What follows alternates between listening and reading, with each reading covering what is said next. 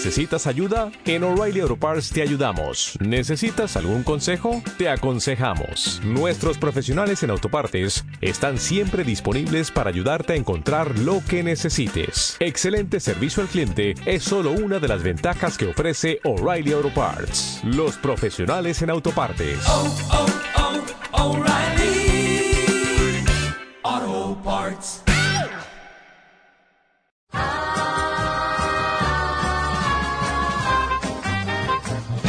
Nos encontraron más abreviadas y más filosas. Reveladas en pandemia. para el bolsillo de la dama y el cerebro del machirulo.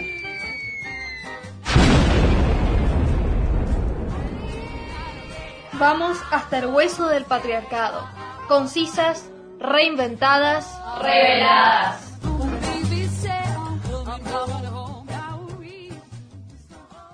Bienvenidos, bienvenidos y bienvenidas a Reveladas con estos nuevos micros después de un año de nuestra última temporada. Quien les habla Tatiana Yabría, me acompañan Kiara Forni, Natalia Markiewicz y Rocío Luque. Bienvenidas chicas. Hola. Hola, ¿cómo están? ¿Qué tal? ¿Todo bien? ¿Todo bien? ¿Cómo se sienten con este nuevo micro?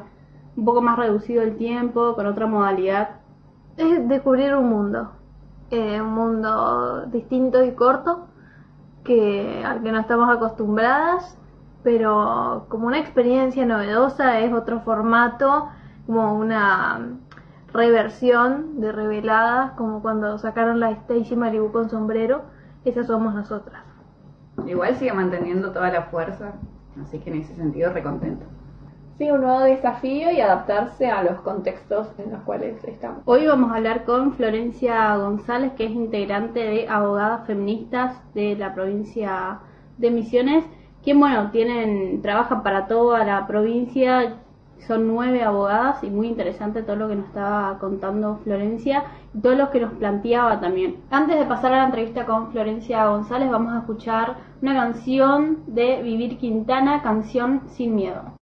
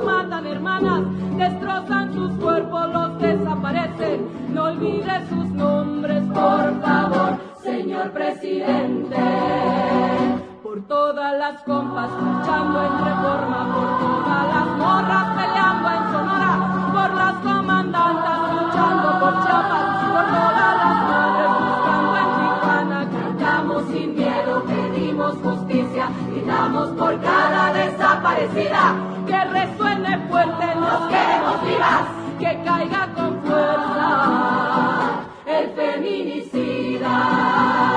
Yo todo lo incendio, yo todo lo rompo. Si un día algún fulano te apaga los ojos, ya nada me calla, ya todo me sobra. Si tocan a una, respondemos todas. Soy Claudia, soy Esther y soy Teresa.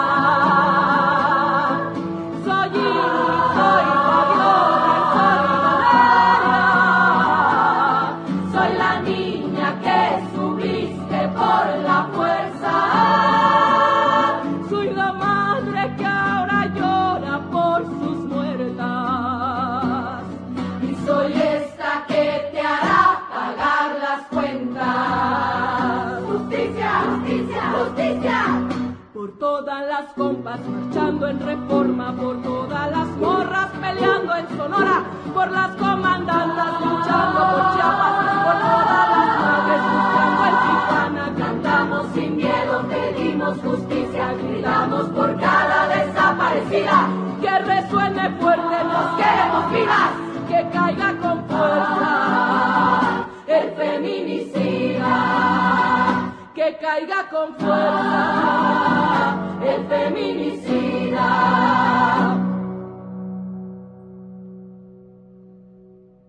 Y retiembla en sus centros la tierra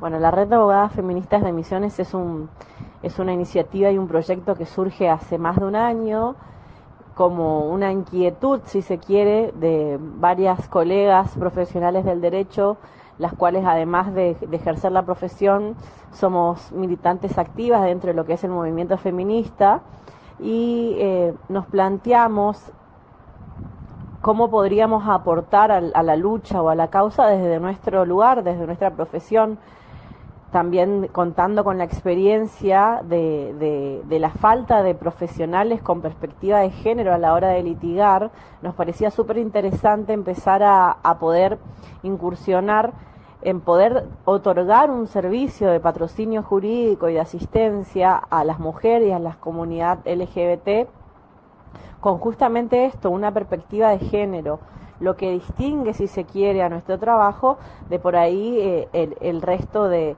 de los abogados o de el resto de los colegas que realizan el ejercicio de la profesión más en lo que se lo que podríamos decir de manera específica o técnica. Nosotros le agregamos ese ese valor humano o empático, esa sensibilización en cuanto a las cuestiones de género. Teniendo en cuenta estas inquietudes, eh, en principio nos juntamos tres colegas, amigas y compañeras de militancia, y lo primero que hicimos fue ir a Buenos Aires y ponernos en contacto con las chicas de la red de abogadas feministas de Buenos Aires, las cuales fueron las precursoras de esta, de esta, de esta idea, si se quiere, a nivel nacional, las cuales nos fueron orientando y guiando para, para darnos eh, una idea de cómo poder trabajar de manera más organizada dentro de la provincia. A partir de, de todas estas eh, charlas previas, consejos y, demás cuestiones, decidimos armar como una mini convocatoria y bueno, sumamos, al principio éramos cuatro abogadas, hoy ya contamos con nueve abogadas eh, de toda la provincia, si bien la mayoría está, está centralizada en Posadas, pero la realidad es que abrimos la convocatoria también para el resto de, de la provincia, estamos trabajando con abogadas en Iguazú, en El Dorado, y obviamente que a medida que nos van surgiendo causas en distintas localidades de la provincia intentamos articular o ir buscando abogadas que tengan esta esta, sensi este, esta sensibilización o esta perspectiva de género a la hora de litigar que nos parece tan tan importante porque es bueno todas y todos sabemos que la justicia, el sistema judicial es una de las instituciones con mayor carga patriarcal eh, institucional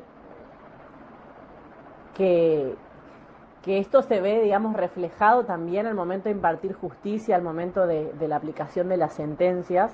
Entonces, por un lado, nos parecía eh, necesario y esencial poder brindar un servicio en donde aquellas personas que se encuentran en situación de, de, de derechos vulnerados por cuestiones de género o aquellas personas que necesitan un acompañamiento jurídico puedan contar con una con un apoyo no solamente técnico sino también más eh, más empático y con una perspectiva de género. Y a su vez consideramos que era importante empezar a trabajar la idea de, aplicación del derecho con perspectiva de género para empezar a marcar una tendencia dentro de lo que es el poder judicial y las sentencias y poder de a poco si se quiere eh, lograr que a través del ejercicio de la profesión, a través de la interacción de, de los abogados, que sabemos que son unos... Eh, juegan un papel eh, protagónico en el, en el sistema de justicia, se empieza a incorporar también a lo que es eh, la perspectiva de género a, a, las sentencias, ¿no? No las sentencias solo, sino a todo el proceso judicial, porque muchísimas veces hemos encontrado situaciones en donde desde una audiencia hasta la forma de presentar un escrito dejan a la luz la falta de conocimientos y de sensibilización en estas cuestiones.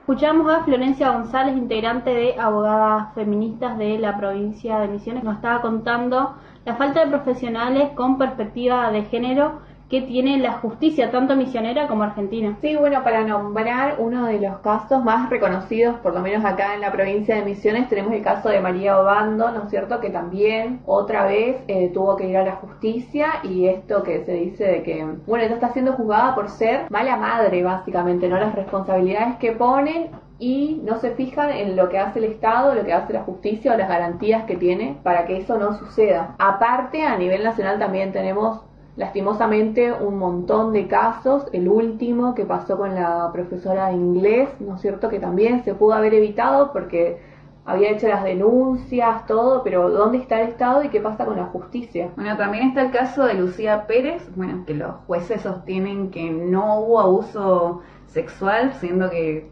sabemos que le metieron un, un palo. La empalaron.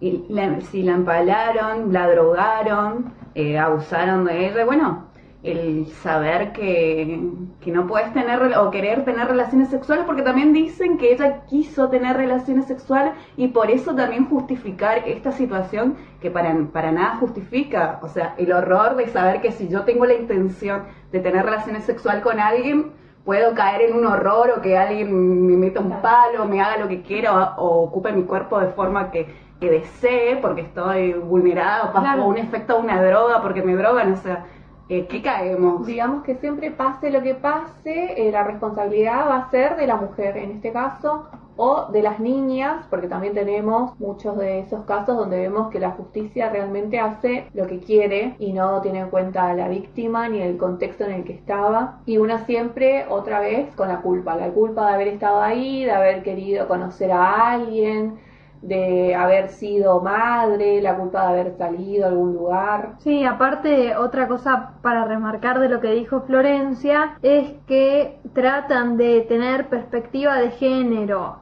equidad y, y una visión un poco más justa en todas las partes del proceso judicial, no solo en el juicio, no solo en la denuncia, sino que hacen una revisión en retrospectiva de todos los pasos previos para así, porque imagínate, si no te toman una denuncia en la comisaría, ¿de qué juicio uno puede hablar o qué juicio puede pensar tener si no te toman la denuncia porque no se ve el golpe, porque no es creíble? Porque vos tenés la culpa, porque todo el mundo es impune menos uno, ¿no? En esta situación. Entonces está bueno esto de desandar todo el proceso para poder revertirlo, rever y reorganizar esa situación, porque si no sigue siendo igual de injusto y ese, ese final al que nunca se llega por más esperanzador que sea. Entonces es muy importante también esa situación de, de ponernos en retrospectiva y pensar desde el inicio hasta el final, que sea una situación justa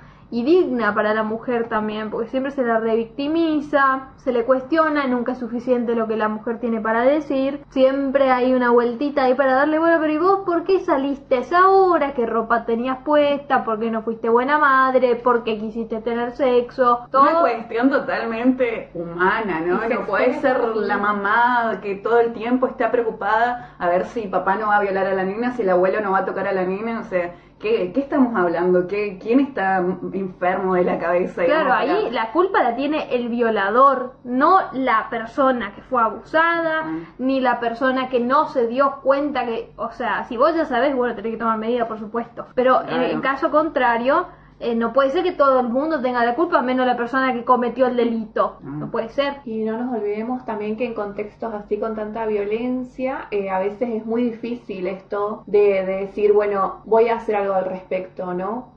por ahí eh, tenemos que ponernos en el lugar de la otra persona y, y, pensar que están pasando otras cosas y que por algo no, no actúa, ¿no? Pero lo que más me llama la atención es que después, cuando se conocen los hechos, siempre hay un vecino que vio, hay una vecina que sabía, un familiar, bueno, y esas personas, ¿qué pasa con esas personas que también no hacen lo posible para ayudar? Porque en ese momento quizás eh, es víctima tanto la niña como la madre o, todas las personas que conviven en ese núcleo familiar o bajo ese mismo techo, entonces por ahí no pueden actuar como nosotros pensamos que deberían actuar. O a veces se da el caso contrario también de que el violador es el se lo ve por fuera como el mejor papá, el mejor vecino, el que saluda, el amable, el que siempre ayuda. O sea, a veces tampoco Pero, ¿sabes qué pasa? Al varón le alcanza con saludar para ser un buen padre. le alcanza con ir a buscar el crío de la escuela y traerle. A la madre no, la madre se puede desvivir 52 mil veces por el hijo y, y, si no, no se dejó el cereal más tiempo en la leche y se humedeció, es una mala Al hombre no se le juzga, vamos a decir la verdad, no se le juzga. Siempre, ay, pero parecía tan buen tipo, para mí que noche, no habrá sido otra persona, no habrá sido siempre justificando ¿no? al sí, hombre, la fuerza pero cuando de es la la ley mujer, nunca cae sobre él. Interesante lo que planteaba Florencia y también la discusión que, que entablamos acá con las reveladas, pero le preguntamos otras cuestiones a Florencia, así que vamos a seguir escuchando lo que tiene para contarnos. Y bueno, también nos parecía súper interesante esta cuestión de empezar a,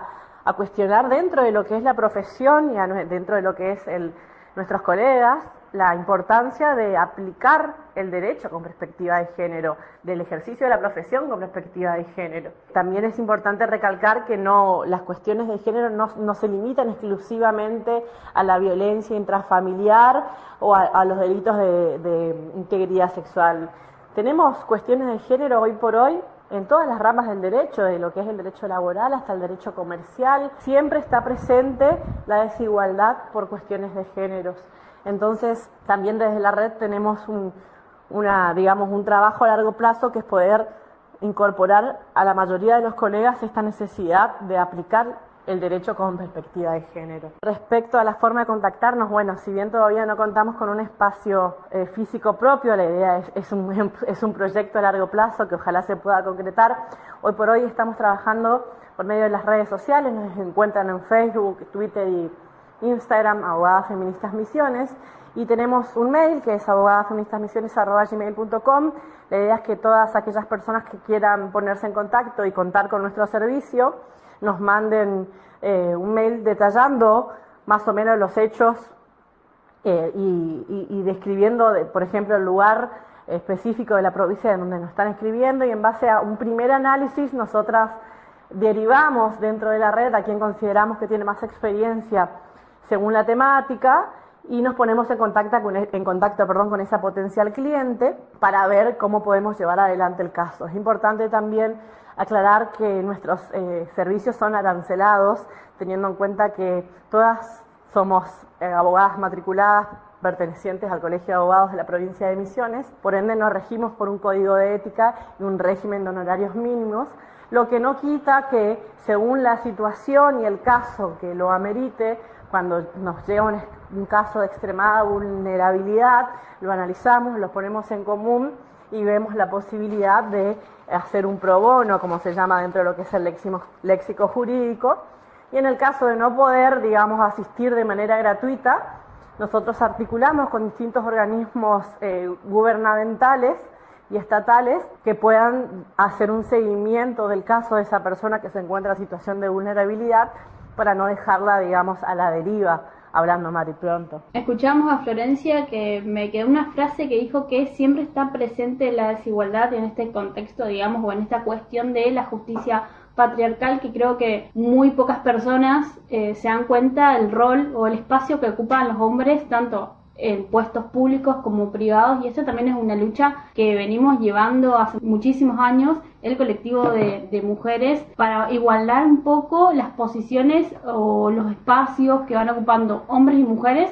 Tenemos, por ejemplo, la ley que aprobamos acá en el 2018 en la Cámara de Diputados de paridad de género que trata un poco de igualdar esa disparidad de género justamente que había, que había muchísimos más hombres ocupando espacios, en este caso eh, legislativos. Sí, otra ley para recordar es la ley Micaela, que es la ley 27.499, que fue promulgada el 10 de enero del 2019. Y lo que busca justamente es eh, establecer una capacitación obligatoria en género y violencia de género para todas las personas que desempeñen, que se desempeñen, perdón, en la función pública en los poderes ejecutivo, legislativo y judicial de la nación. Bueno, muchas veces se habla de violencia de género ya cuando se llega al, al extremo de matar y todo, pero recordemos que también hay violencia verbal, violencia emocional. Bueno, los niños también que, que sufren violencia en- desde la escuela, cuando no hay educación sexual. Claro, recalcar que la violencia de género no es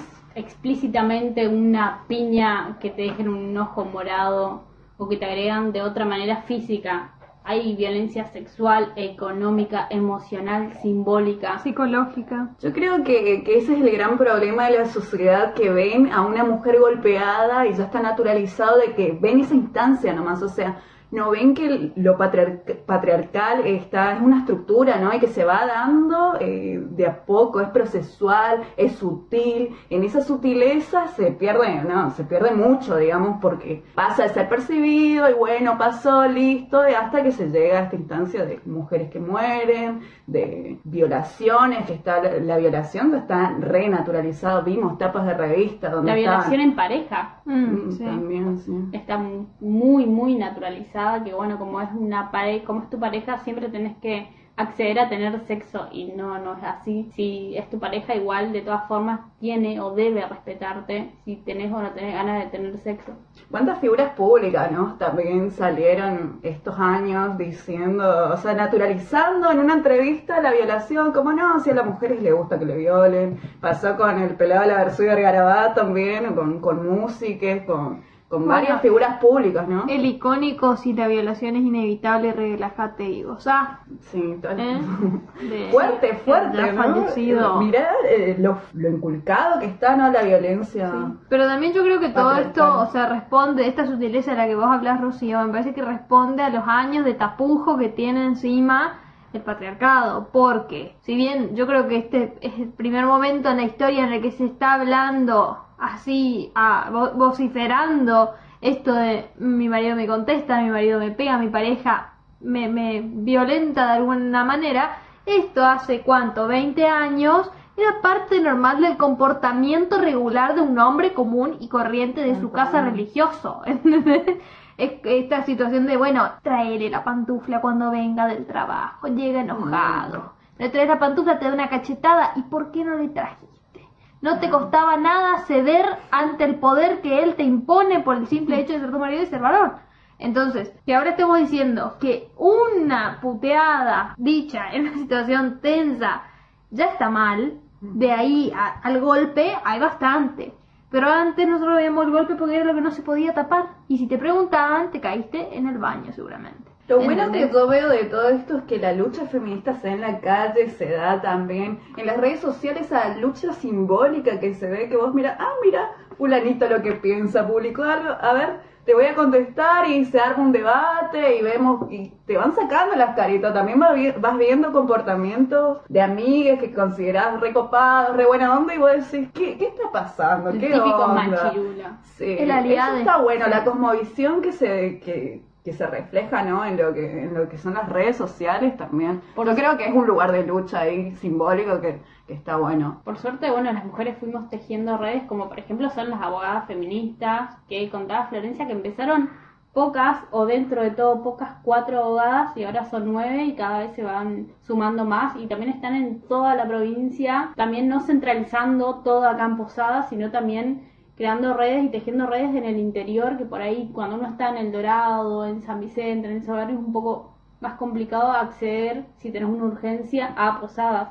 Entonces está bueno también tener esa posibilidad de contar con estas abogadas que tienen esta bajada de línea con perspectiva de género, que está buenísimo poder acceder. Sí, quiero decir algo, nomás resaltar que me pareció muy importante que, no, nombraron, que nombró Florencia, que es eh, esto de la violencia dentro de, de lo laboral, ¿no es cierto? ¿Cómo dejamos pasar un montón de cuestiones y cómo eso también está tan naturalizado y qué es lo que podemos hacer al respecto, porque si yo tengo todas las capacidades para estar en un puesto superior, pero ya de por sí, por ser mujer, no puedo estar, o sea, no estoy en condiciones y además de eso sufro otro, otro tipo de violencia dentro de mi trabajo, ¿qué acciones puedo tomar, digamos? Siempre se va a poner en juego de que, bueno, si yo voy a, a tomar algo o voy a hacer algo al respecto o voy a perder mi trabajo, o si hago algo al respecto, pierdo mi trabajo, después, ¿quién me va a tomar en otro lugar sabiendo que yo tengo como antecedentes de que, ah, no, con esta no se puede trabajar porque si le tocas la mano, si le decís algo, ¿cuántos casos de acoso debe haber en los lugares de, trabajo? Claro, porque aparte es una situación de, de, de, importancia y de poder, porque es tu jefe, y como decís vos, puedes perder el trabajo. Lo mismo que puede pasar en un consultorio médico. El médico, el doctor está del otro lado y tiene un poder que vos como paciente no lo tenés. Entonces, si te tira algún lance o te dice alguna cosa, la primera la segunda la dejas pasar, pues si bueno, vine acá a atender una salud, qué sé yo, bla, bla, bla.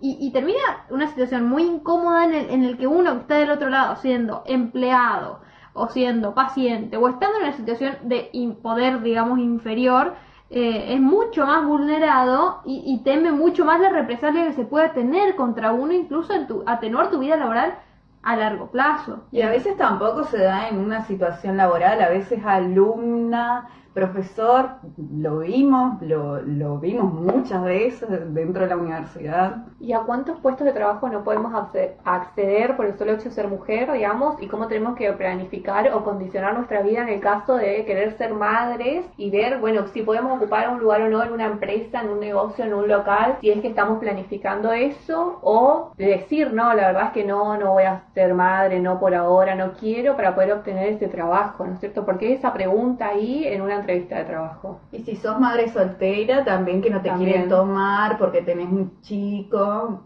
sabiendo que el hombre se desliga totalmente la responsabilidad del niño.